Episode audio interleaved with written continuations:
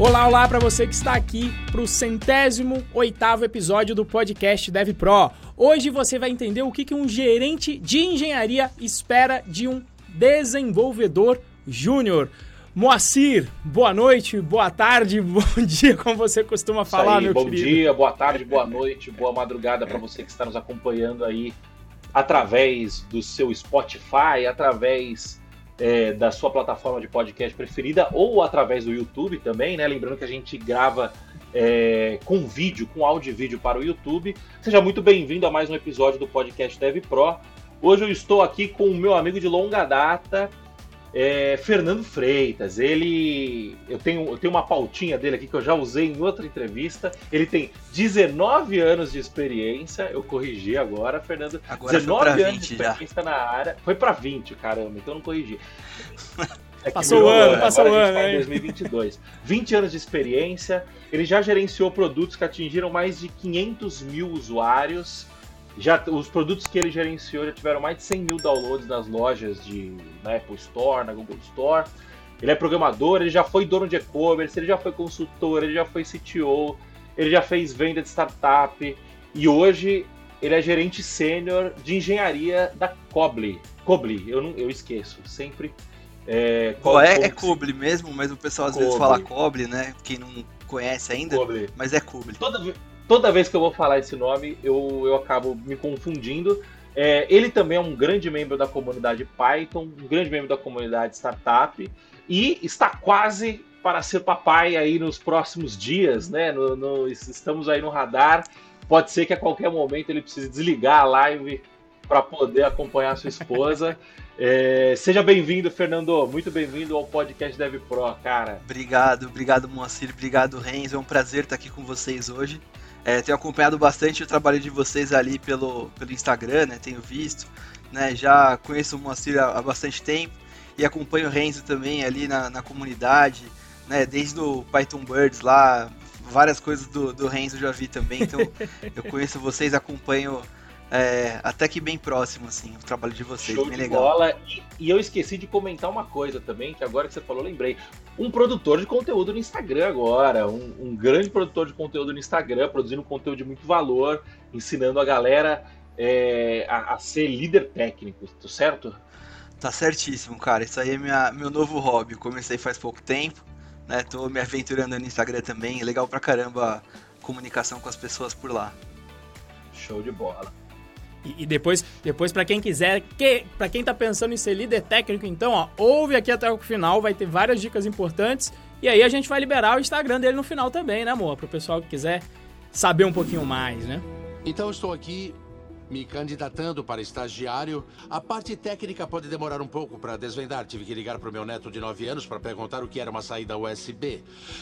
Mas chego lá, quero aprender. Muito obrigado pela sua presença, cara. Vamos lá, né? É, quando eu propus, que- quem propôs esse tema fui eu. É, não tivemos nenhum, não teve nenhum ouvinte. Lembrando que se você quiser por- propor temas, né?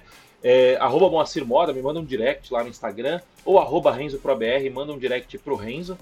É, e eu- quando eu propus esse tema, o que, que eu tava pensando, né? Eu falei, pô, o Fernando, ele, ele já esteve em vários cargos de tecnologia, né? E ultimamente, nos últimos anos, ele vem trabalhando muito, muito na gestão, né? Ele já tocou, ele já foi CTO de startup, ele já tocou é, a parte de produto era com você também, né? Pelo que eu me lembro que você falou. É, então, assim, ele é um programador raiz, é, começou a programar faz muito tempo, né? E hoje ele toca um, um hoje, hoje ele toca a gestão da programação, né? Ele tá mais na parte é, de gerência, digamos assim, né?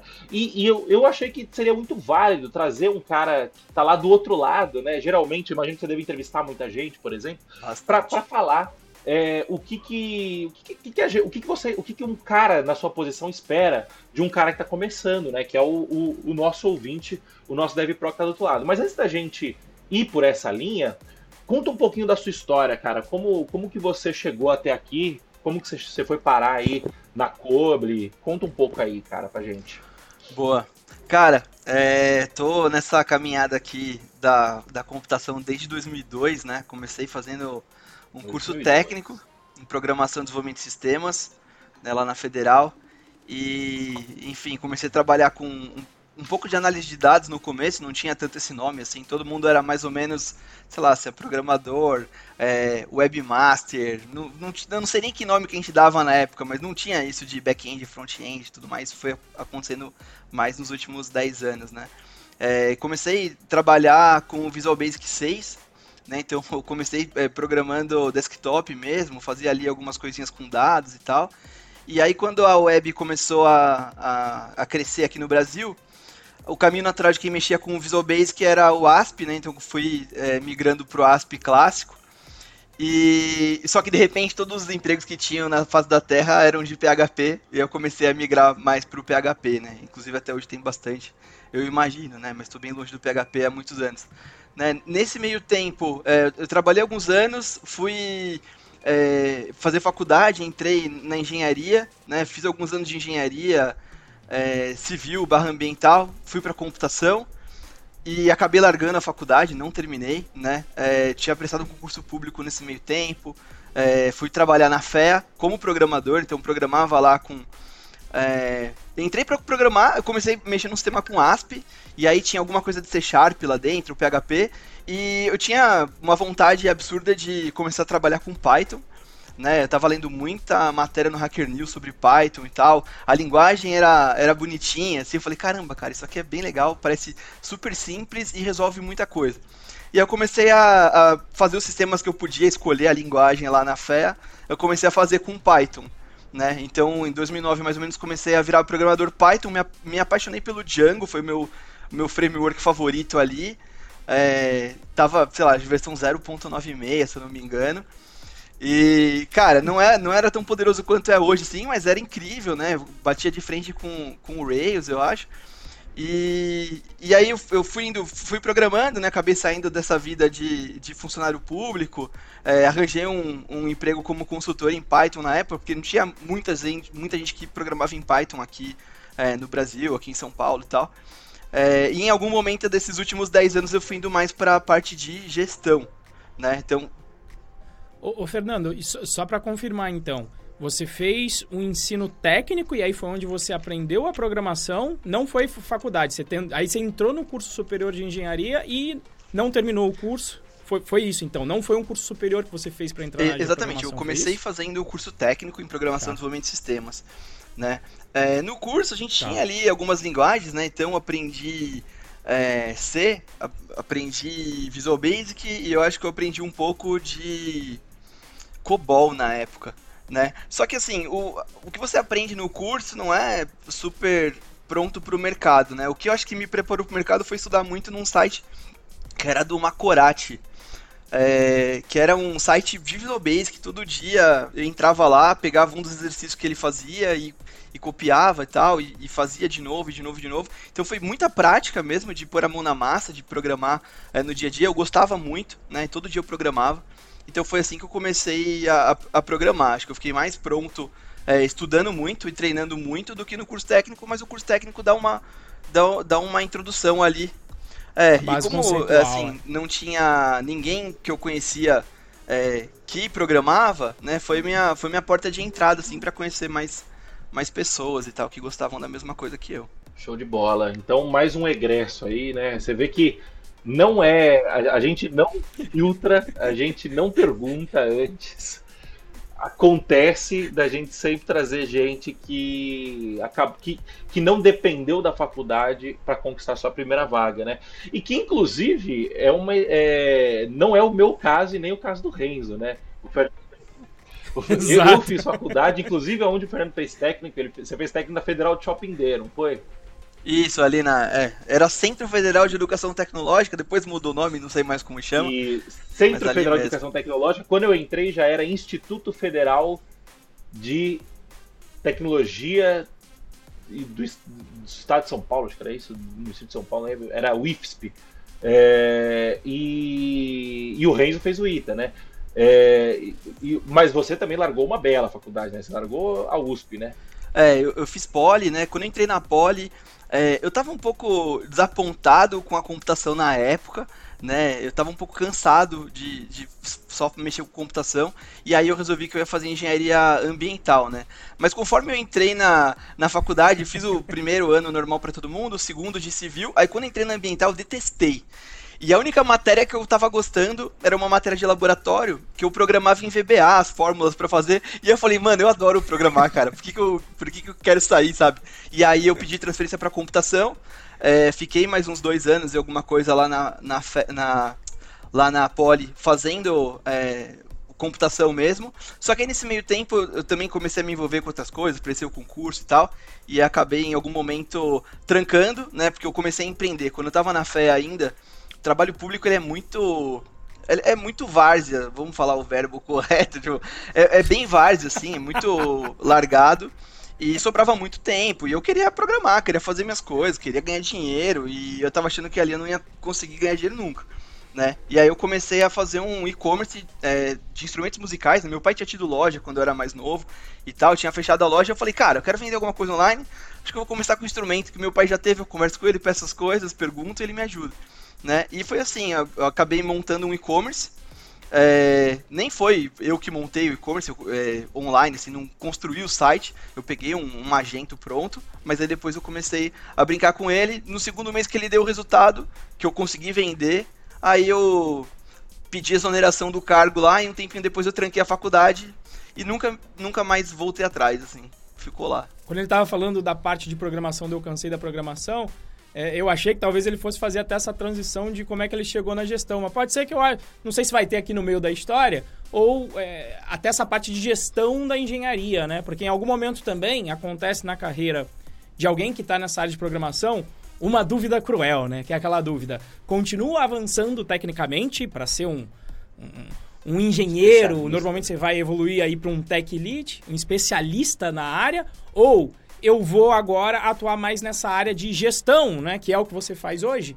É, mas para essa área de gestão. Em algum momento a gente tem que fazer escolha. Por acaso foi isso que aconteceu com você né, durante esse, esse período que você montou o e-commerce? É, o, quando, quando é que você tomou essa decisão e tomou esse rumo mais de gestão nessa área de engenharia? Ou que te motivou, Beleza. se você lembra? Cara, assim, é só essa parte da minha, da minha vida que eu acabei ficando um pouco ah, sem vontade de fazer a, a computação em si, é porque acho que eu estava em trabalhos muito repeti repetidos, assim, né? E a, a, programação ela não estava tão avançada, tinha bastante coisa, lógico, mas não era tão avançada como é hoje em dia, com muita coisa pronta, que você não precisa reescrever um monte de coisa do zero, né? Você tinha que reescrever um monte de login do zero sempre, então era, era meio chato, assim. E depois ela começou a ficar muito mais legal de novo né? Mas eu, eu sinto que eu saí para que eu fui indo para gestão, mas sem sair da programação, né? Então lá para é, 2011, se eu não me engano, 2012, né, eu estava trabalhando numa empresa, né? Tava prestando consultoria lá e uma amiga me chamou é, para montar a parte de tecnologia na empresa dela. Então, eles tinham uma empresa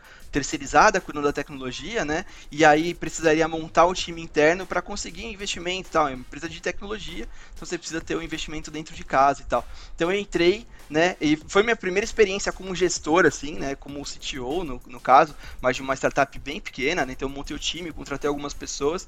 E aí foi uma, uma experiência é, eu, muito mão na massa, né? Eu fiz ali a, o back-end, então comecei eu mesmo desenvolvendo o back-end, até parte do front, depois trouxe um, um designer, trouxe um front-end, aí trouxe mais um back-end, mas eu nunca saí 100% ali da, da mão na massa nesse período, né? Eu fui parar de codar mesmo, assim, de, de não consigo mais codar, porque agora eu preciso só gerenciar, tem muita gente, quando eu tava com aproximadamente, aproximadamente umas, umas 15 pessoas, é, talvez um pouco menos, umas umas, é, entre 10 e 15 pessoas, eu acho, já na minha segunda startup, que eu tava como CTO também.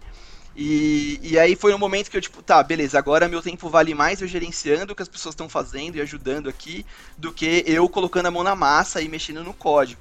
Né? E foi bem difícil para mim. Eu acho que eu deveria ter parado talvez um pouco antes de entrar tanto no dia a dia do código ali, porque eu estava trazendo mais valor é, executando, vendo o que as pessoas estavam fazendo, fazendo one-on-one, conversando com o cliente, do que eu criando software. Mas eu adorava criar software. Né, e de vez em quando ainda, até na empresa hoje em dia, a gente tem uns hackathons semestrais, assim, que a gente chama de é, Creative Day. E nesses dias são os dias que eu codo mesmo, que eu entro lá, não, deixa eu escolher um time aqui, eu vou codar. não, aqui, não quero saber, vou falar com ninguém, eu vou codar, sabe? Então eu gosto de codar e de vez em quando eu, faço alguma coisa que eu não deveria também. Né? Tem algum cliente que precisa de alguma coisa e tal. E aí eu falo, tá, beleza, não vou delegar para ninguém, isso aqui eu vou fazer. e eu vou lá e faço. Você sai da programação, mas a programação nunca sai de você, né? E eu acho que esse sentimento passei por algo parecido, é um sentimento difícil porque você está acostumado ao quê, né? Medir sua produtividade em produção de código. E aí, de repente, você não consegue codar mais porque você tem que dar atenção para as outras pessoas, para desenvolver as outras pessoas, para ajudar quem está chegando na empresa.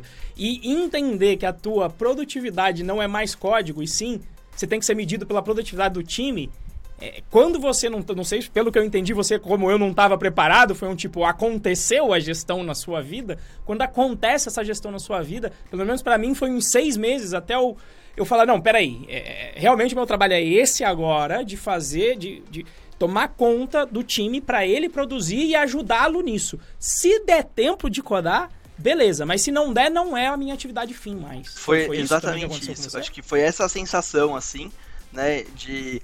Eu acho que é muito o papel de um desenvolvedor sênior também, né, que às vezes a gente espera que um desenvolvedor sênior, ele vai chegar e vai resolver todos os problemas, e isso é, é, é uma, é uma expectativa que, na minha visão, é um pouco errada, né, tipo, tudo bem, o desenvolvedor sênior pode resolver muitos problemas sozinho ali, ir lá, pôr a mão na massa e tal, acho que em vários momentos você precisa disso, mas se você tiver outras pessoas ali mais júnior com ele trabalhando, o trabalho dele acaba sendo tutorar, mentorar aquelas pessoas para elas se desenvolverem também, né, porque eu acho que ele tem muita alavanca alavanca olhando o PR, ele tem muita alavanca é, discutindo arquitetura, né? Criando as coisas mais complexas ali, do que ele indo e. Ah, beleza, deixa eu fazer um, um, um, um endpoint aqui. E às vezes, pô, é um endpoint super simples, uma outra pessoa consegue fazer. Né? Então, eu concordo eu, muito eu com essa visão.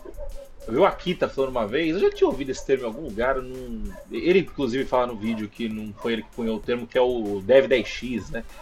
Que é, que é você que é você conseguir fazer uma equipe é, de, de, de, de, X pessoas trabalhar, que você conseguir fazer 10 desenvolvedores produzirem bem, tipo, pegar 10, 10 juniors e fazer eles entregarem como pleno, por exemplo, né?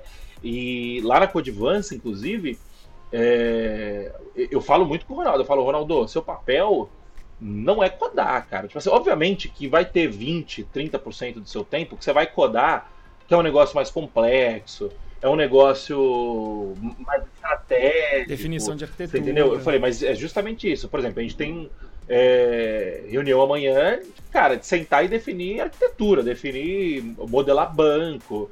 É, é... Só, ô, Moa, só explica aqui pro, pro, pro nosso ouvinte quem é Ronaldo. O nosso eu vou falar conhece o Ronaldo. O que, que, o Ronaldo eu tô faz? Falando né? aqui, acreditando que o nosso ouvinte conhece o Ronaldo. O Ronaldo é o meu braço direito lá na Codivance, né?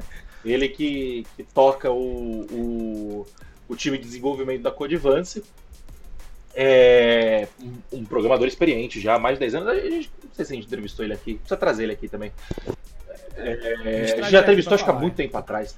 Então, e, e, e eu falo para ele, eu falo, cara, o nosso papel agora como sênior, né? É, eu, por mais que eu não esteja mais no dia a dia do código hoje em dia, eu me considero um programador sênior, o Renzo, um programador sênior também é ficar discutindo arquitetura, ficar discutindo esse tipo de coisa e, cara, dar suporte pro programador júnior, entendeu? Porque o programador júnior, ele tem que. Ele, ele precisa passar, ele precisa tarimbar, né? Ele precisa cascorar, como diria um carioca, né? Ele precisa criar casca de cara, ficar naquele erro que, que você bate o olho, você sabe o que é, mas sabe que o cara vai ficar duas, três horas ali porque ele tá olhando, porque ele não tá entendendo e ele precisa passar por isso porque ele precisa de hora de voo, né? Um, um o que diferencia um programador júnior pleno de um programador sênior é a experiência. Não, não, não tem, e você só adquire experiência deixando o tempo passar, né? E trabalhando nesse tempo que está passando, né?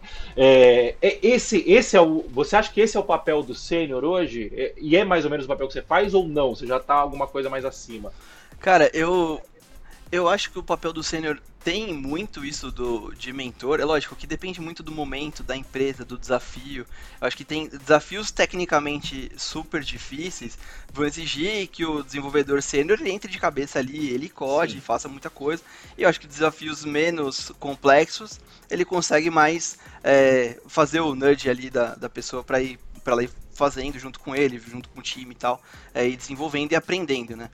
É, agora, o meu papel hoje, acho que os, como gerente, né, a gente acaba atuando mais entre os times e na organização, assim, então eu vejo como três princípios, assim, que eu preciso é, sempre estar de olho, né, então é, o primeiro é o ongoing dos times, né, de, ter, de eu ter certeza que os times estão fazendo aquilo que eles deveriam estar fazendo da melhor forma possível, né, é, pô, eles têm todos os recursos, né, as pessoas necessárias, os equipamentos, é, as informações para eles conseguirem executar, né, eu preciso fazer o, o onboarding das pessoas que estão entrando na empresa, como que eu faço para rampar super rápido um desenvolvedor que eu contratei, e a parte de contratação, que hoje tem sido o meu maior desafio, acho que é o desafio aí da maioria dos gestores de tech, é, contratar, né? Inclusive, a gente está passando por um, um, momento de hypergrowth na empresa, a gente recebeu um Series B é, no ano passado e a gente vai dobrar o time nesse ano. Então, é sempre um desafio você fazer de contratações nesse. Vocês estão partindo?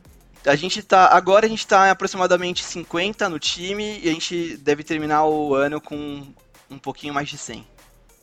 Né? Então essa, esse, 2022, né? é, é, esse é o desafio de 2022 pra gente, mas é, enfim, tem muito, muita. 2022 tá bem no começo, então tem muita água para rolar aqui ainda, né?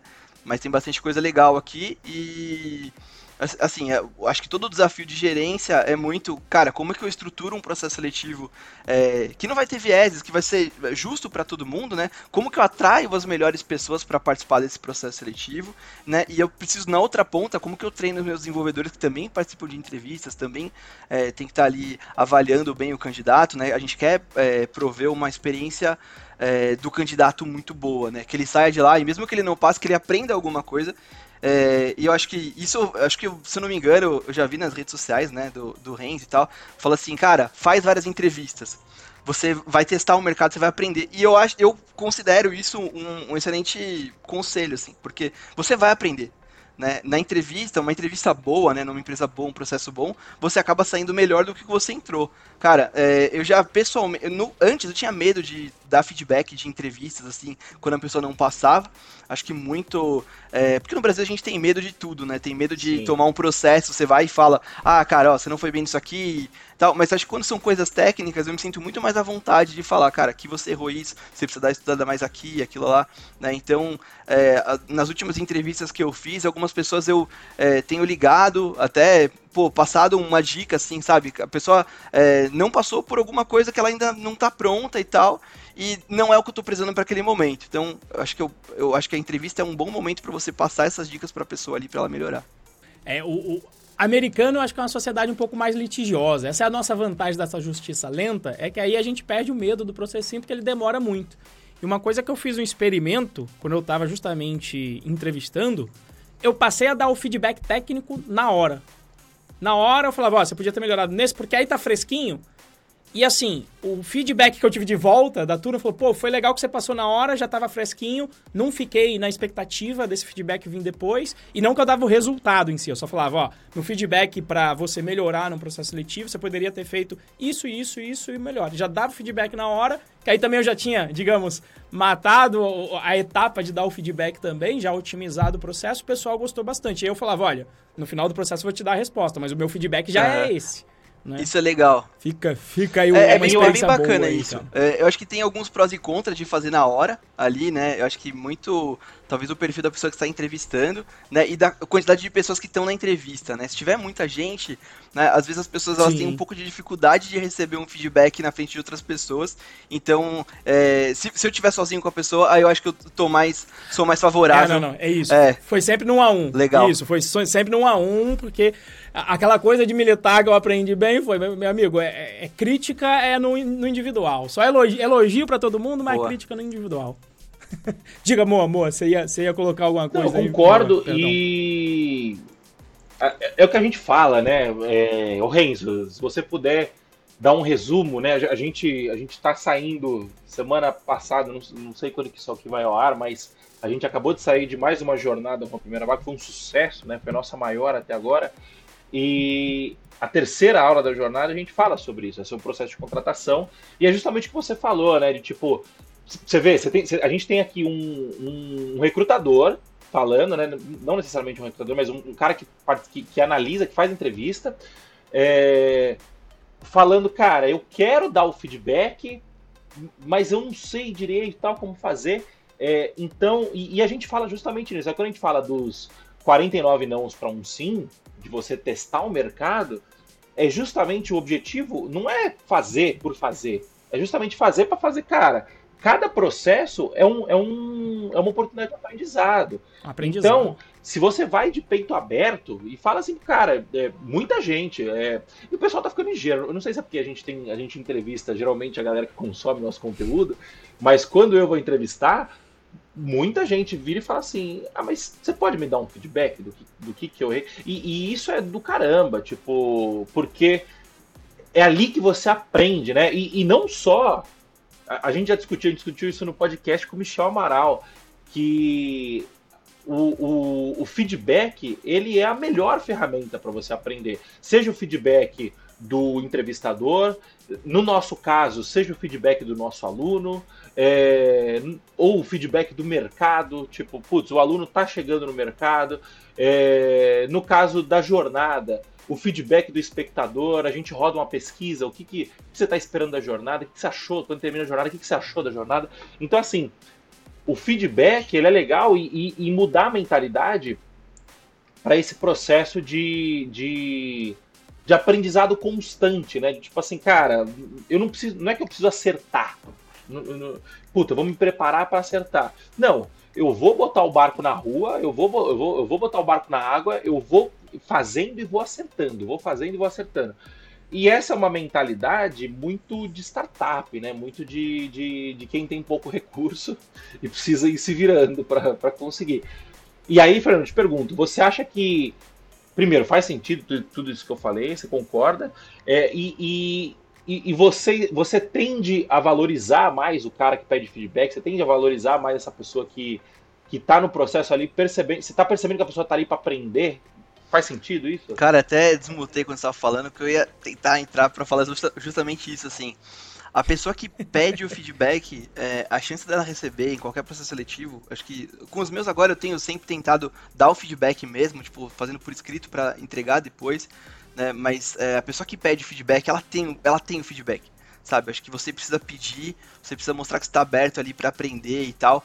É, é muito importante. E não só no momento que você quer ser contratado, acho que depois também, né? As pessoas que estão mais abertas ao feedback, elas crescem mais rápido, né? Essa coisa que a gente é, fala muito de MVP em startup, né? Todo mundo quer fazer. Por quê? Porque é melhor você aprender rápido, né? Tipo, a gente é, tem o livro do, do Lean Startup, é, que é o livro que deixou essa ideia do MVP na cabeça de todo mundo, né? E nesse livro tem a, o ciclo do Build, Measure, Learn, né? Então, tipo, esse é o ciclo importante do, do Lean Startup, é o ciclo importante do MVP, né? Construir alguma coisa que você aprenda muito rápido. Então, se você está fazendo a entrevista ali, está aprendendo rápido, é, recebendo feedback, você consegue melhorar e com, com mais rápido que você, o mais ativo você for nesse feedback loop, melhor você vai se tornar e o mais rápido possível, né? Então, eu concordo bastante é, nesse aspecto aí, e não só para quem é júnior, para quem está querendo entrar na, na área, assim, mas é, para qualquer pessoa, né? Eu acho que dentro da minha carreira, assim, os melhores, os melhores momentos de crescimento, assim, foram quando eu recebi feedbacks também, e sempre peço, peço para quem é, eu lidero diretamente, não só para os gestores, né, mas para os liderados também, acho que é importante a gente receber feedback de todos os lados.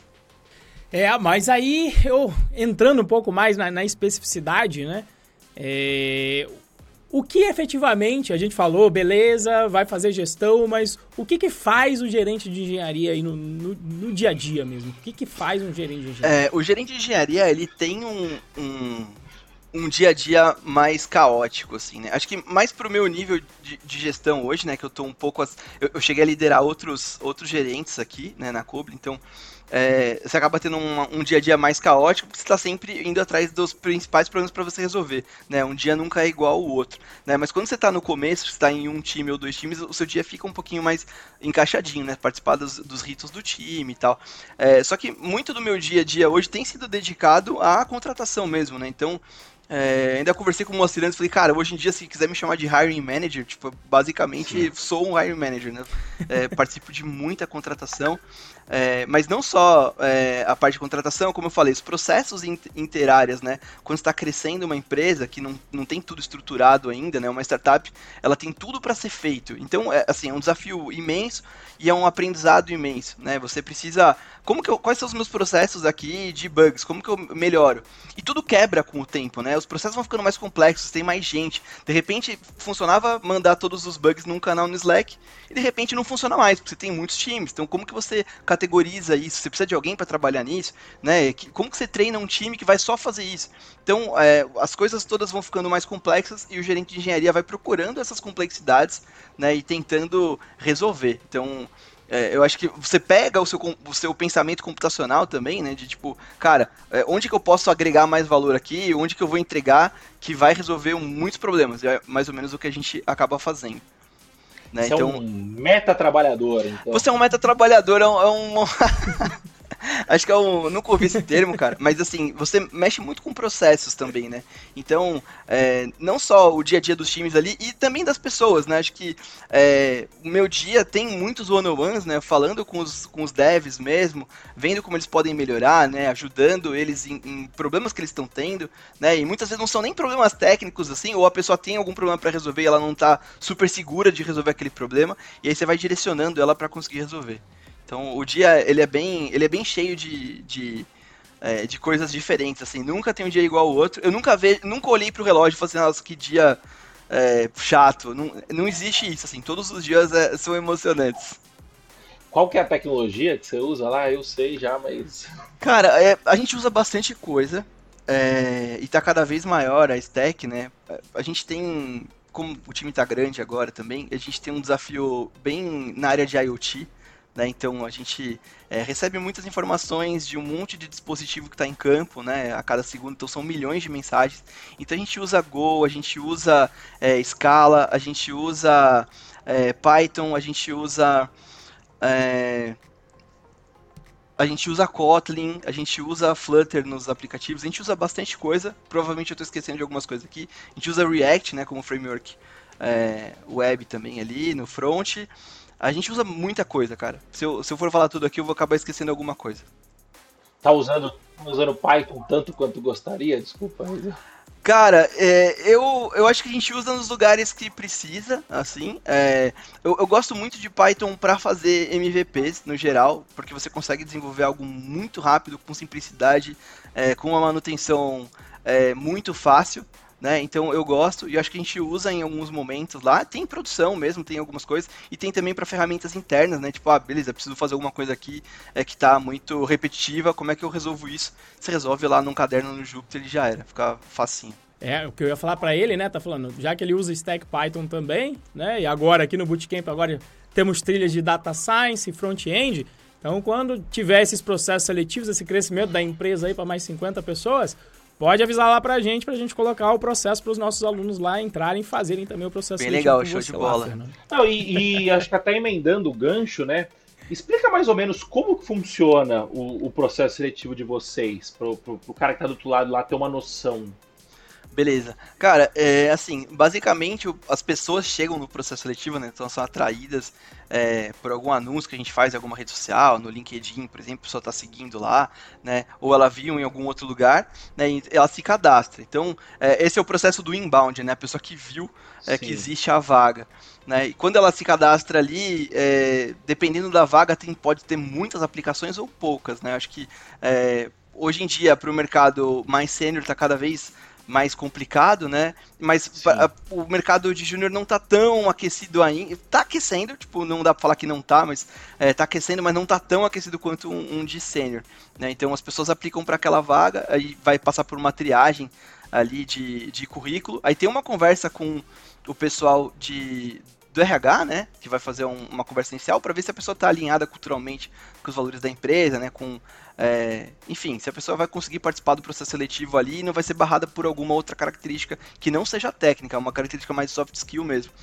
E dentro do processo, aí é, depende um pouco de cada, de cada é, vaga, né? Mas normalmente um são.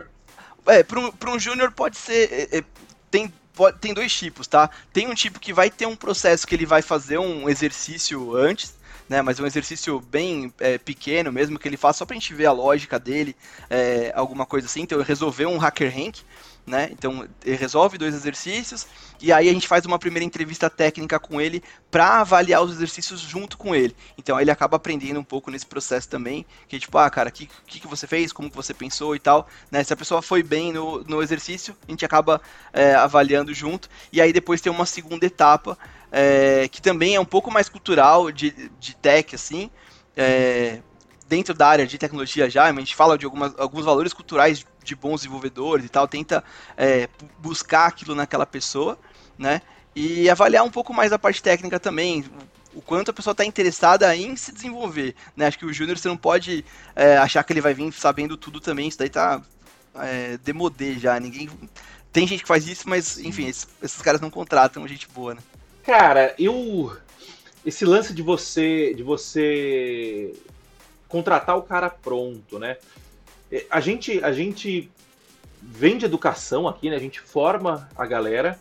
E o nosso lema, é, o nosso, o que a gente vende é tipo, cara, você não precisa é, saber várias tecnologias, você não precisa é, saber várias linguagens, saber vários frameworks. Por, é, você só precisa de uma área, uma linguagem e um framework. É, por que, que, a gente fala isso? Né? A, gente, a, gente, a gente roda pesquisa e a galera, a, a maior dor, assim, disparada, é o cara vai falar assim, cara, eu não sei o que estudar, é muito confuso. Eu, eu chego na faculdade, eu aprendo C no primeiro semestre, Java no segundo, é, C Sharp no terceiro. É, aí eu vou para a internet, o, eu vejo uma galera falando que Python é uma linguagem de brinquedo, que não faz sentido aprender Python. Aí eu vejo uma galera falando que Java é o que tem emprego pra caramba mesmo. Aí eu vejo uma galera falando, não, Node, é, JavaScript Node é bom porque aí você aprende o JavaScript, você já aprende back, front e tudo. E aí você fala assim, cara, não, é, não faz sentido isso, né, na nossa visão. E aí você trouxe um ponto interessante, que é o quê? É, a galera, tá, a galera não quer mais contratar o cara formado. A galera, a galera quer contratar um cara que tenha noção, isso quando a gente está falando do Júnior, né?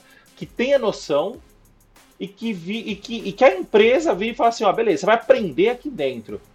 É isso, faz sentido essa, essa conclusão? Cara, eu acho que no geral, no mercado, tem feito muito sentido. É lógico que cada vaga tem uma especificidade, né? Sim. É, mas eu acho que, no geral, para a pessoa entrar no mercado, ela não precisa olhar para tudo que existe, assim.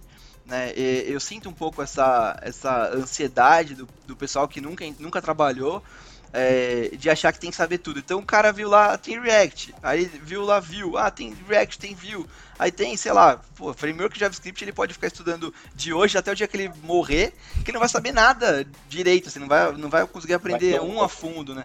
Então, é, eu, eu acho que é um desperdício de, de talento, né? E quando a gente fala das pessoas que querem entrar no mercado elas não estão fazendo faculdade e tal. Acho que tem vários motivos para alguém querer entrar sem sem estar tá fazendo faculdade. Mas acho que o ideal seria a pessoa entrar em alguma empresa é, e aprender depois trabalhando, ganhando dinheiro, porque ela vai aprender muito mais trabalhando do que só estudando. Né? E eu acho que ela, depois que ela aprender, ela consegue ir atrás de outras coisas que ela sinta falta no, no, no currículo dela, assim. Então, e essas coisas normalmente não são é, não são tecnologias novas, não são stacks novas, não são é, outros frameworks, né? Vão ser bases, né? Então, pô, beleza, eu consegui entrar aqui, cara, como é que eu melhoro, então, algoritmos, sabe? Se eu tenho um desafio muito difícil de algoritmos, que, como é que eu estudo aqui algoritmos? Né? Como é que eu estudo é, estrutura de dados? Né? Então, eu acho que são coisas que vão fazer sentido para a pessoa depois que ela já estiver na área e ela, é, e ela quiser aprender. E acho que se você souber um framework, souber ele bem feito, é, você consegue transportar muito conhecimento. Isso é impressionante, assim, você, você transporta conhecimento de, de alguma coisa que você faz para outra, né? Então, é, se você pegar um Django da vida, né, que, pô, trabalhei muito tempo com Django, cara, beleza, eu sei como é que funciona lá, tá? Tem o model, tem o view, tem o template, tem não sei o que. Cara, qualquer outra coisa que eu vou, eu, eu, penso, tipo, meio Django, assim, sabe? E vou me metendo lá, tá, beleza, o model nisso aqui, o que que é? Ah, esse repository aqui, beleza Tipo, use esse repository aqui então. Aí é assim que eu, que eu faço.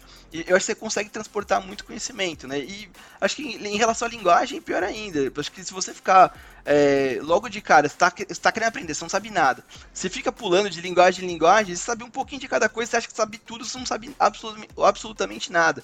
Eu lembro que eu tive um estagiário que, assim, no primeiro dia dele, ele falou assim, cara, eu manjo tudo de C.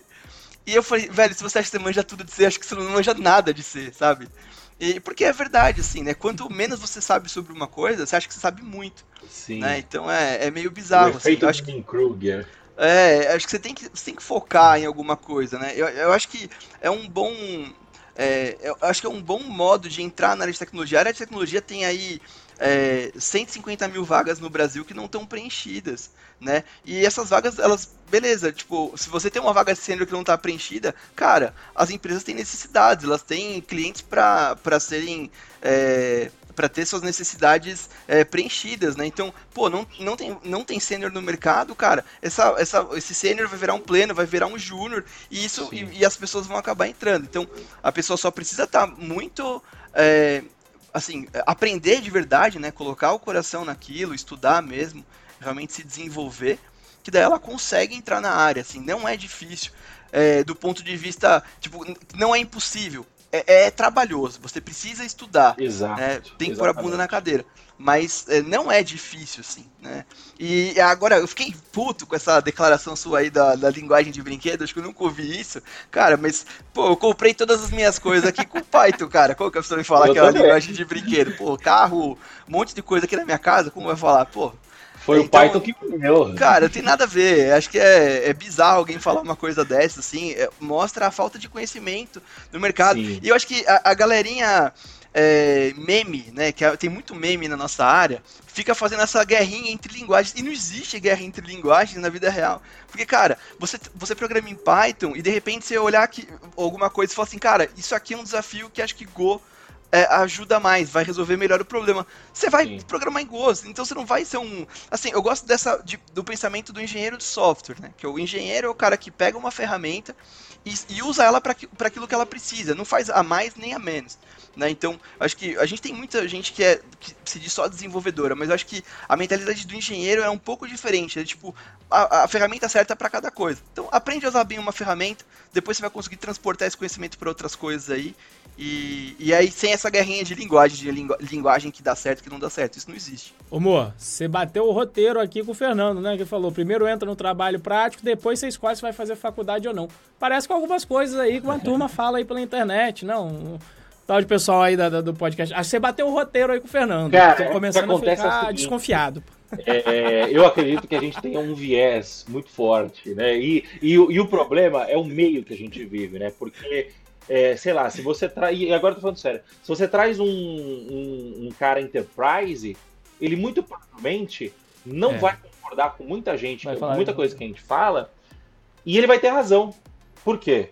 Porque o contexto importa. Sim. A gente já discutiu isso algumas vezes aqui. Quando você está num ambiente de startup, por exemplo, você está num ambiente de crescimento muito rápido. Quase sempre, né? É, ou, ou, você está num crescimento muito rápido, ou você está num ambiente de recurso muito escasso. Difícil você, você ter recurso abundante e tempo para entregar as coisas, né? É, então, só que quando você vai trabalhar no banco, por exemplo, é, Perdão, cortei meu raciocínio. Você, quando você está no ambiente de startup, você tem esse, esse ambiente e você precisa jogar para frente. E, e, o erro, ele é muito mais permitido. Por quê? Porque o objetivo é errar rápido. Então, puta, não deu certo. Vamos fazer ciclo de 15 dias aqui. Vamos fazer ciclo de uma semana de entrega. Por quê? Porque a gente precisa é, entregar rápido e aprender rápido com erro. Quando você vai para um, um ambiente enterprise, o, o incentivo não é mais o crescimento a todo custo, como era uma startup. O incentivo, você tem um incentivo muito mais de cara, mais importante do que entregar funcionalidade nova é manter o que está funcionando, é manter o que já existe funcionando. E aí esse cara vira e fala assim, porra, é, sei lá, eu vou, vou, vou testar Python aqui e tal, não sei o quê. É, e aí o cara, vai, o cara vai fazer um teste para ele e fala, não, mas a stack aqui é Java inteira, eu não posso colocar um cara de. Eu não posso colocar um, alguém de. Isso serve uma startup também, mas eu tô, tô dando exemplo do, do, do, do, Enterprise. Eu não posso colocar Python aqui porque senão eu não vou achar esse cara depois. Que cara que trabalha com Python vai querer trabalhar no banco? Entendeu? A não ser um cientista de dados, sabe? Tipo, você não vai ter Python no back-end no banco, obviamente que eu estou generalizando, né? É, mas vai ser exceção, não vai ser regra. Ou, é, ou então, você vai pegar agora Python no back-end numa startup, você vai ter um monte. Eu consigo listar aqui 10 de cabeça, assim, entendeu? É, então eu acho que esses incentivos são importantes, é, é, esses, os incentivos são importantes, e como você vê os, o incentivo? Olhando o contexto. É, então, por exemplo, não fiz faculdade. Tem, tem, muita gente que vira e fala assim: porra, a faculdade, eu vejo muita gente pedindo faculdade, eu vejo muita vaga pedindo faculdade. É, não, a, a, vaga pede faculdade, pede faculdade, pede faculdade, e é verdade. Tem muita vaga que pede faculdade e tem muita empresa que só contrata se o cara tiver faculdade. Se você vai falar de uma Ambev da vida, por exemplo, você tem que ter faculdade, você vai ter que facu ter faculdade ainda num, nas, nas faculdades mais tops do Brasil. Você? É, você vai pegar mercado financeiro, o cara vai contratar ITA, vai contratar Poli. Vai... Tem, tem essa galera. É... Só que é um contexto de segurança, é um contexto de é, uma estrutura muito, muito mais estabelecida. E aí você vai falar assim, beleza, esse é um contexto. Eu posso querer trabalhar aqui? Posso querer trabalhar aqui. E aí o que você vai fazer? Vai fazer faculdade, vai, vai estudar tal. É, existe esse caminho. Agora tem o contexto do, da startup, da tecnologia como fim, né? E não tecnologia como meio, que, é, que seria um, um, bancão da vida, alguma coisa assim. Se bem que tá tudo rumando para tecnologia, mas ainda existe o cara do Bradesco, sei lá, ele vai, ele vai usar a tecnologia como meio para fazer a operação dele, né? Uma cobre da vida, uma buzzer da vida, a tecnologia é o fim. Você está vendendo tecnologia para o seu cliente. A buzzer vende tecnologia para o cliente. Beleza, não vem tecnologia, mas o, o, modelo de negócio da buzzer ela só, só existe porque tem uma tecnologia. Por causa de tecnologia. Não, é, é empresa de tecnologia. Até o pessoal de PR aqui fica. Ah, vamos agora, com o Buzetec vai ficar mais claro que a gente é uma empresa de tecnologia, não uma empresa de transportes. E, e esse cara, é, é, é, é, esse tipo de, de empresa, esse contexto, ele, ele não está se importando se você tem a faculdade, se você tem. Porque ele não está se preocupando em pegar a mente mais brilhante do mercado. Ele está se preocupando em simplesmente contratar um cara que ele vai bater o olho e vai falar assim: puta, esse cara aqui ele faz minimamente o que eu preciso aqui. Então vamos trazer ele para dentro e vamos treinar. Entendeu? É, e, e, ele vai, e vai rolar esse processo. E aí o cara que não tem faculdade, ele vai se beneficiar disso. O cara que está fazendo uma transição de carreira, ele vai se beneficiar disso. Que aí você vai olhar e fala, opa, você tem. Sim. Você já trabalhou no mercado. Você já trabalhou no mercado de transporte? Vou dar um exemplo, né? Você, você já trabalhou no, numa transportadora? Ou no mercado financeiro, ou, ou você trabalhou. Né, a, Cobre, a Cobre trabalha com rastreamento, né? Pelo que eu pelo que eu me lembro. Você já trabalhou com, com transporte, já trabalhou numa, numa seguradora, por exemplo? Então você conhece mais ou menos o nosso negócio. Vai ter um. Vai ter Você vai trazer alguma inteligência pra gente que vai te ajudar no dia a dia, né? É, faz sentido essa, essa, essa mentalidade, Fernando? Eu, eu, acho que tem, assim, se for várias coisas, algumas eu concordo e algumas nem tanto, assim. Né? O que, eu você acho... não concorda? Vamos, vamos, vamos lá, vamos começar pelo que eu não concordo. Eu acho que é, quando você fala das empresas tradicionais, né, e que para elas não faz sentido é, ter uma variedade ali de, tecno, de tecnologias, né, algumas ainda olham certificação, sei lá, alguma coisa assim, né, é, eu acho que, beleza, existe isso, só que uma coisa que eu aprendi com startups é que é, você tem que olhar para a direção do mercado, sabe? Não importa se o mercado é pequeno hoje, imagina que você está fazendo uma coisa super de nicho, só que, cara, daqui a 10 anos esse negócio vai ser gigantesco, ele é um mercado em ascensão. Ou você mirar o contrário, você mira num, merc num mercado gigantesco, só que é um mercado que vai implodir, assim, ele vai é, ficar muito pequeno. Né? Então, eu acho que existe isso, existem essas empresas, só que essas empresas, elas, na minha visão, elas são anacrônicas. Né? As empresas que não estão se atualizando, não estão começando a pensar como startup, elas estão fadadas a serem trocadas por startups no futuro porque são empresas que vão chegar e vão fazer o mesmo trabalho de forma mais eficiente, com processo, com tecnologia, e aí essas, essas empresas elas vão miando, sabe? Elas vão acabar. Né? Então, acho que esse é, um, esse é, um, é a coisa que eu penso, assim. Existem essas empresas, só que elas são. Podem até ser a maioria hoje, não, não tenho dado para dizer, mas uhum. é, eu acho que elas vão diminuir e elas vão acabar, elas vão ser substituídas, né? Então, é, eu acho que esse é o primeiro ponto. E acho que a coisa que você falou, assim, de beleza, num primeiro momento é, uma, de uma startup, ela tá mais é, afeita, ela, aceita mais erros. E isso acontece de verdade, é só a gente pegar o mote do Facebook, né? O Facebook ele tem um mote famoso que é Move Fast and Break Things, né? Então, assim, se mova rápido e quebre as coisas. Depois de muitos anos, o Facebook mudou o mote, né? Ficou Move Fast with Stable infra Infrastructure, né? Então, tipo, é, se, se mova rápido com, com infraestrutura é, estável, né? Então, tipo, mostra um pouco isso, assim, a gente não quer quebrar as coisas mais. Né? E, e eu tenho certeza que num ambiente de startup, de MVP, de encontrar qual que é o seu produto mesmo, qual que é o seu PMF, que ele vai encaixar naquele mercado, aí eu, eu acho que a startup ela tende a errar bastante e ela tá ok de errar, né? Agora, quando é você tem um... Ah, perdão, é o Product Market Fit, né? Quando você encontra um produto que encaixa muito bem no mercado e aquele mercado, tipo, sabe, vai começar a usar, eles são os early adopters ali, eles começam a usar aquele produto, tipo, porra, cara, isso aqui realmente mata uma necessidade desse mercado, né? Então, quando você, você fica lá iterando no seu produto, você criou um produto, você começa, tá, deixa eu, se eu fazer isso aqui, se eu fazer aquilo ali, deixa eu mudar um pouco aqui, de repente, pau, encaixou, cara, você liga pro cliente, é, ele sabe, você sabe qual é a dor dele, explica qual é o seu produto, ele fala, cara, preciso agora, né? Então, você encontrou aquele, aquele product market fit. Antes disso, é interessante você errar bastante, você errar rápido, testar várias coisas, né? Não criar nada perfeito, porque senão qualquer perfeição ali antes do tempo, você tá é, perdendo dinheiro, né? Você tá perdendo tempo e tempo é, é mais escasso que dinheiro, tá? Tipo, acho que essa que é a, que é a grande questão, Sim. né? E as, as grandes empresas, lógico, as empresas que já se estabeleceram, elas têm produtos que não devem quebrar, mas mesmo assim elas precisam é, buscar novos mercados. Então, e toda a parte da busca de novos mercados, busca de novos processos, continua sendo uma busca de inovação. E a inovação, sem se permitir errar, ela não existe. Né? Então, por isso que essas empresas estão buscando se tornar mais com cara de startup. Eles vão lá, contrata, contratam alguém, um agilista, contratam um Scrum Master, alguma coisa assim, porque eles acham que são as coisas que vão dar a elas a, o caráter de startup. Mas o que vai dar o caráter de startup é, cara, eu tenho uma cultura que permite as pessoas errarem e conseguirem é, ir atrás do, do aprendizado, né, do que deu certo. Então acho que é, esse é o único ponto que eu discordo um pouco da, da avaliação, assim, porque eu acho que vai mudar um pouco o, o cenário do mercado é, para os próximos anos. Em 10 anos, as coisas não vão ser como elas são hoje. Né? E se a gente Sim. olhar para as maiores empresas do mundo hoje, você pega lá o SP500, você vai olhar, cara, é um monte de empresa que se, hoje você pode nem falar que são startups, se elas são, se não são, mas que tem uma mentalidade de startup. Você pega o Facebook, você pega o Google, você pega Tesla, você pega um monte dessas empresas, elas têm mentalidade de startup. Né? Então acho que isso é importante. Eu, eu, eu acho que a gente está falando a mesma coisa. É...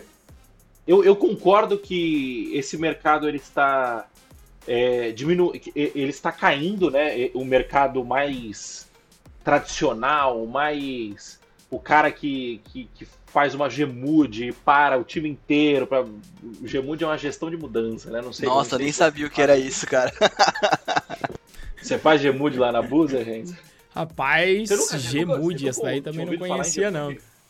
É, eu trabalhava numa empresa, uma época, que toda quinta-feira à noite tinha Gmood. Então, o pessoal desenvolvia é, e aí rolava um termo, tipo assim, você tinha que assinar um papel de tipo, olha, eu estou fazendo o de... Gmood é deploy em produção, você mapeava que, tudo que você precisava fazer é, tipo, puta, precisa alterar não sei o que no banco, precisa subir esse código aqui, a gente vai deixar o sistema disponível por meia hora, tem que fazer isso depois das 23, porque a janela de trabalho do sistema era das 6 às 23, e aí você fazia um Gmood.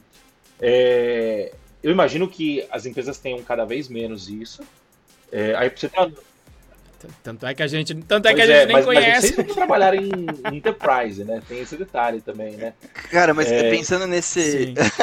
graças a Deus, graças a Deus não aconteceu comigo. Só na, na Red Hat, mas ainda assim eu ficava não é enterprise, enterprise a, Red Hat, a Red Hat é uma enterprise com é. mentalidade de startup, né? Um Facebook da vida é, a, é, ótimo exemplo que você deu, né? De você mudar de é, se mova rápido e quebra as coisas para se mova rápido e, se, e mais mantenha uma estrutura estável. Porque o cenário da empresa mudou, né? Você, mudou, é. você já, já, não permite, já tem milhões de usuários, num, num é, um, um, erro começa a custar muito caro esse erro, e aí você começa a fazer essas alterações, né? Eu, eu, acho que essa coisa da, da infraestrutura é, estável, né? Eu acho que é, é, um, é uma forma de pensar forte em tecnologia também. Porque, cara, se eu Sim. tiver um CI/CD muito forte ali, cara, que eu tenho um, um rollout do, do meu deploy, é, sei lá, tá fazendo algum tá esquema, alguma essa daí, essa daí CI/CD, rollout no deploy, aí você tá, não, beleza. o novato, Fernando. Explica aí, não, tenta explicar agora em português aí. Tá, vamos lá. Assim, sim, é, sim, quando você tem um, uma esteira de CI/CD, né? CI é, é já até esqueci o termo. Em... Continuous Integration. Integração contínua. Integração contínua. Né? Ou deploy contínuo, né? CD é. Entrega contínua. Entrega então, contínua. vamos lá. Em português, esses termos CD. são é, integração contínua e entrega contínua, né? Então, você fez lá seu código, você vai é, mandar ele para o servidor, né? Então, tá pronto, tá revisado, tal, tá bonitinho, tá funcionando, você testou na sua máquina, é, passou pelo PR ali, beleza. Mandou. Cara, você tem uma automação, você tem um computador que vai rodar os seus testes, vai ver se está tudo certo ali, e ele vai, tá, tá, beleza, eu vou fazer, vou colocar isso aqui no computador do servidor agora, né? Ou, sei lá, para o cliente poder ter acesso, tá? Então, beleza, né? E, isso é, que, e aí esse nome de colocar para o cliente é o, é o, é o deploy. A fase do rollout para o deploy é ele seguir para entrega para o cliente. É, isso, exatamente, né? Então, aí? beleza, ele vai entregar para o cliente, né? Vai entregar ali é, no servidor. Mas imagina que você tem, um, você tem um, uma infraestrutura grande, assim, você tem, sei lá, um monte de máquina. Imagina o Facebook, tem máquinas no mundo inteiro. Cara, na hora que ele vai entregar esse, esse pedaço de código para o cliente, ele tem que ter uma estratégia de, de rollout. O que é o rollout? É como ele vai entregar esse código para cada uma daquelas máquinas. Então ele pode escolher um pedacinho do um pedacinho daqueles clientes, um pedacinho daqueles servidores, e ele vai colocar ali só para aqueles clientes e, e, vai ver o que acontece. Então, eu acho que quando você tem uma, uma infraestrutura estável, você consegue fazer isso com tecnologia,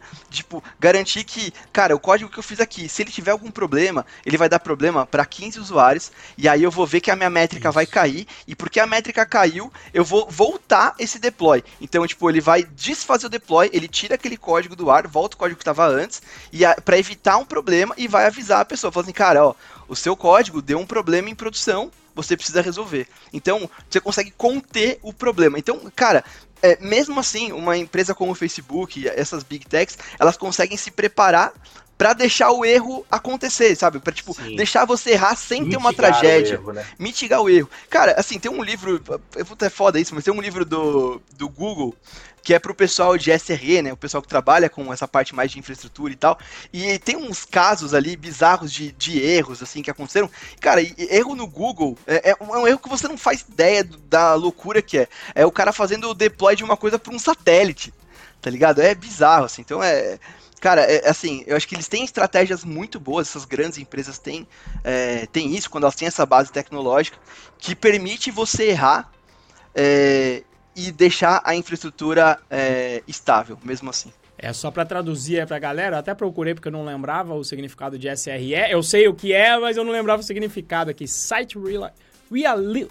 Reliability Engineer, ou seja, traduziram aqui para o português, não sei se é a tradução correta também, engenharia de confiabilidade de sites. É justamente quem vai fazer a medida se você consegue realmente entregar aquele produto e depois tudo isso, né, que o Fernando falou, é via monitoramento automático. Sim. Vai ter um monitoramento, então, às vezes você fez o teu código até tudo bonitinho, mas você não previu que quando ele encontrasse milhões de usuários que a performance não ia ser de acordo. Por mais que você faça teste de carga, não dá para você simular exatamente, por exemplo, acessos de um, de um, de um Facebook. Na Busa já não dá para simular mais. Imagina no Facebook.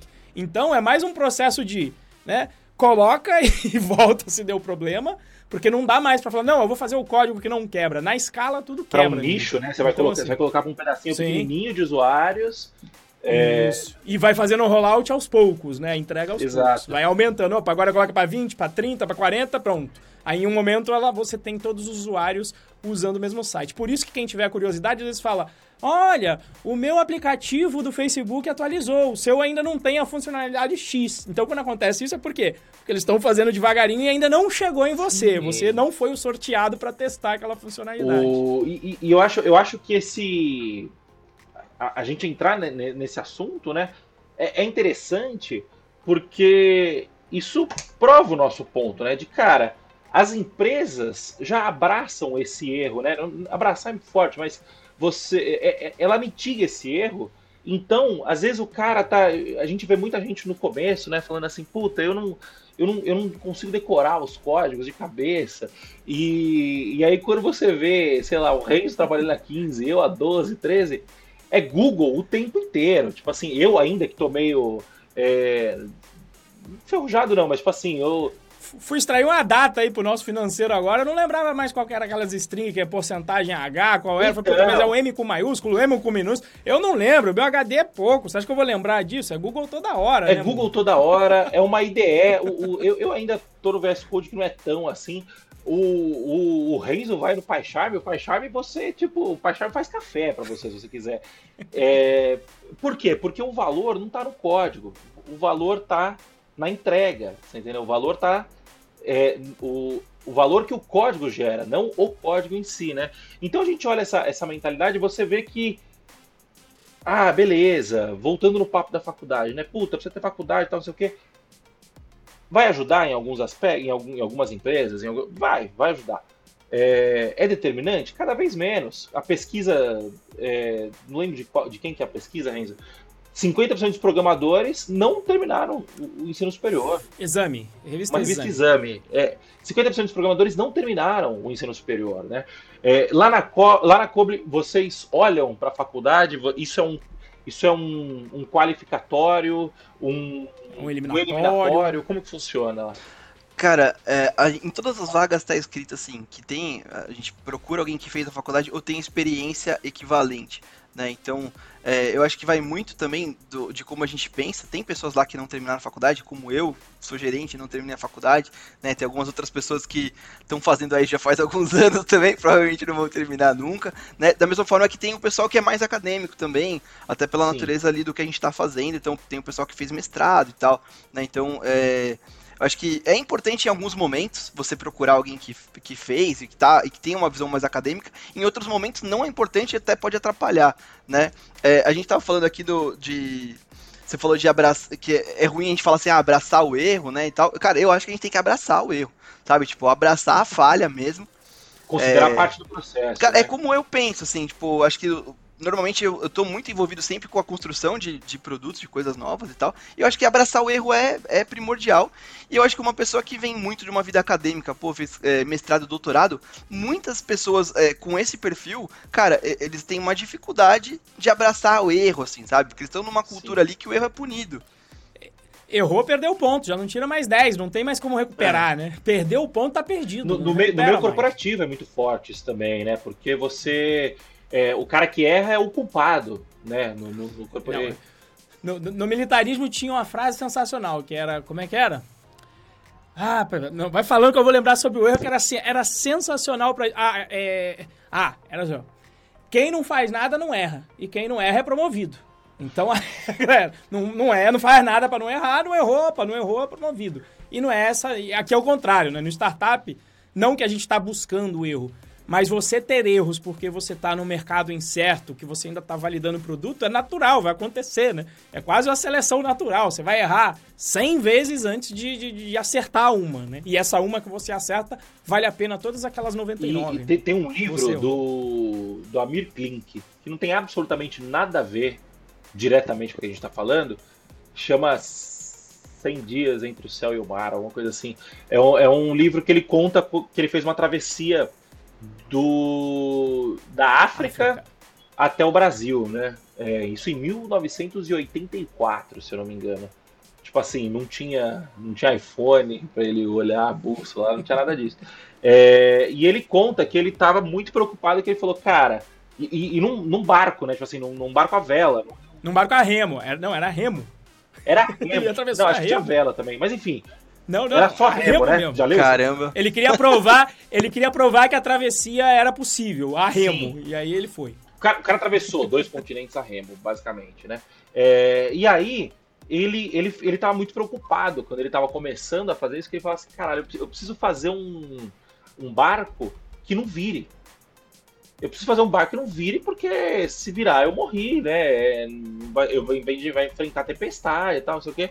E aí ele foi nos caras lá da Bahia, que tinha umas canoas, que o cara tinha um, uma ponta lá em cima, que essa ponta não fazia não virar, tal, não sei o quê, e não conseguia. Aí testava, fazia o barco, testava e virava. Fazia, testava e virava.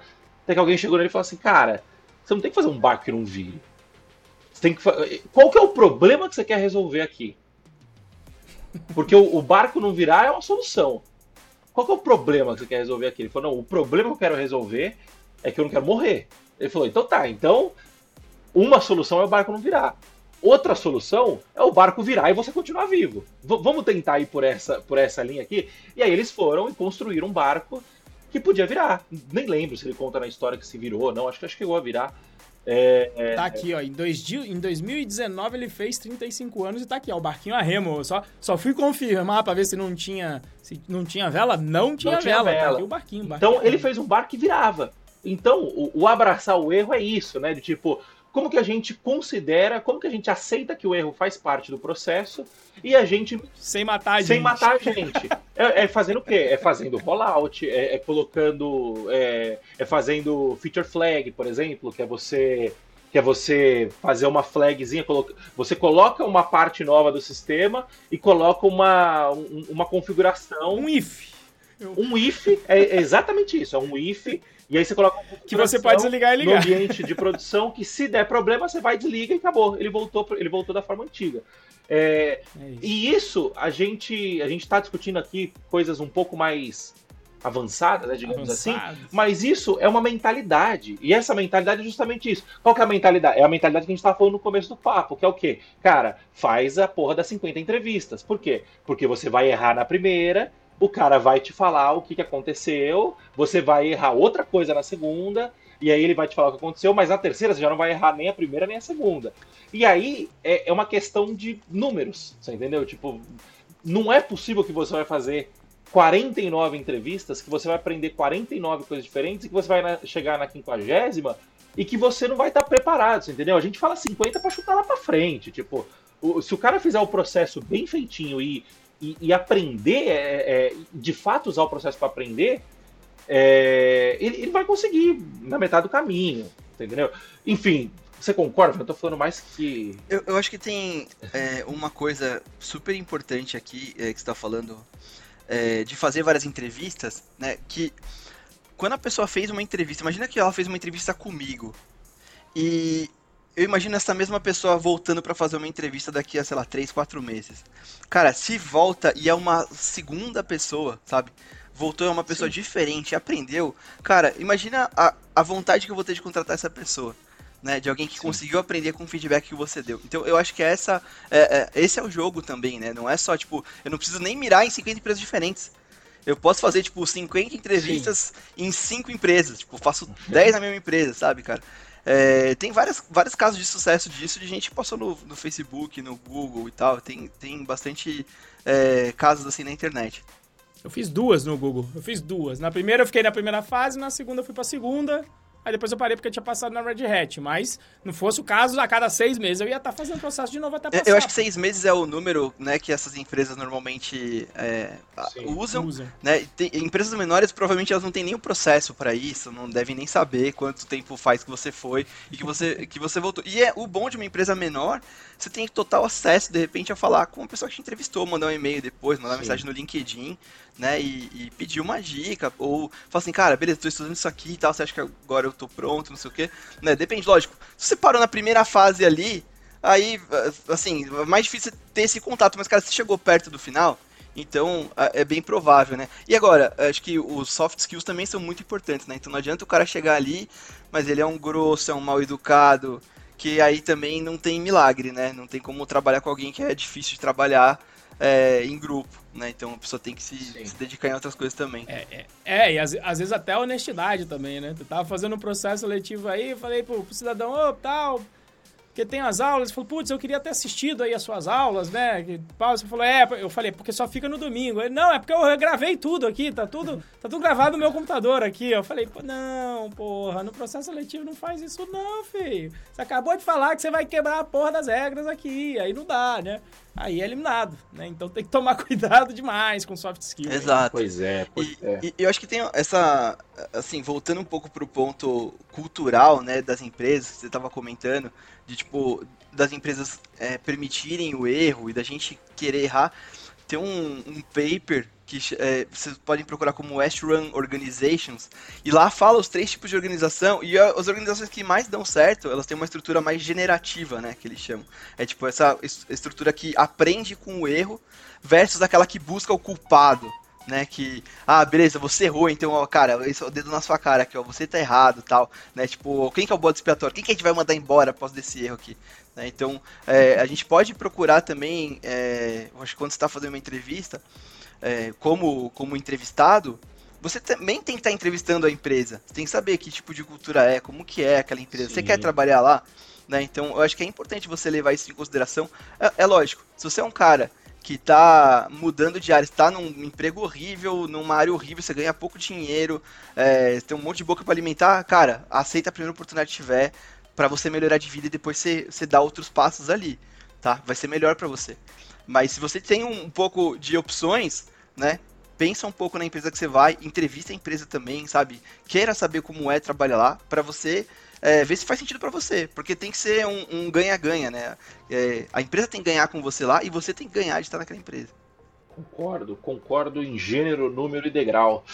É isso aí, Fernando. Cara, muito obrigado pela sua presença. É, eu gostei muito do papo, achei que foi muito produtivo. É, e, cara, deixa sua mensagem final aí, o seu, onde que o pessoal te encontra, como que o pessoal pode bater um papo. Se o pessoal quiser aplicar, aplicar lá para Coble, para onde que eles vão? Boa, cara, primeiramente queria agradecer a vocês aí pela, pela conversa, pelo papo, foi muito legal. É sempre bom falar com pessoas inteligentes e eu gosto muito de Ó, conversar, então pode é, é bem bacana. Muito obrigado. É, admiro bastante o trabalho de vocês, já estava falando aqui.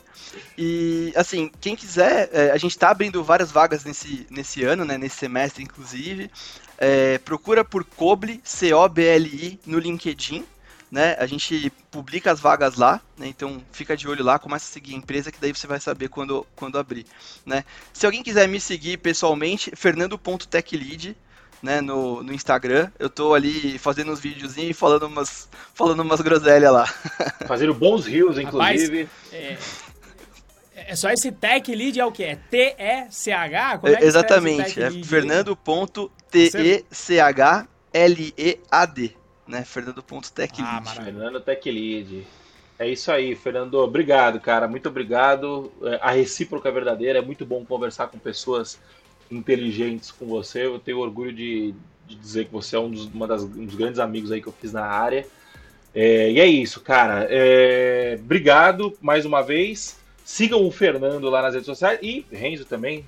Quer deixar o seu recadinho final aí? Eu acho que é agradecer também o tempo aí do Fernando, a dedicação. Agradeço aí, faço, faço minhas suas palavras, né? Falar com pessoas inteligentes, ou às vezes até esforçadas, pessoas que já abraçaram erros e ficaram inteligentes, não porque nasceram assim, né? Eu gosto muito de. Eu gosto da frase, eu sou o burro esforçado, né? Então você vai ficando inteligente na insistência. Sim. É isso que a gente faz muito bem aqui.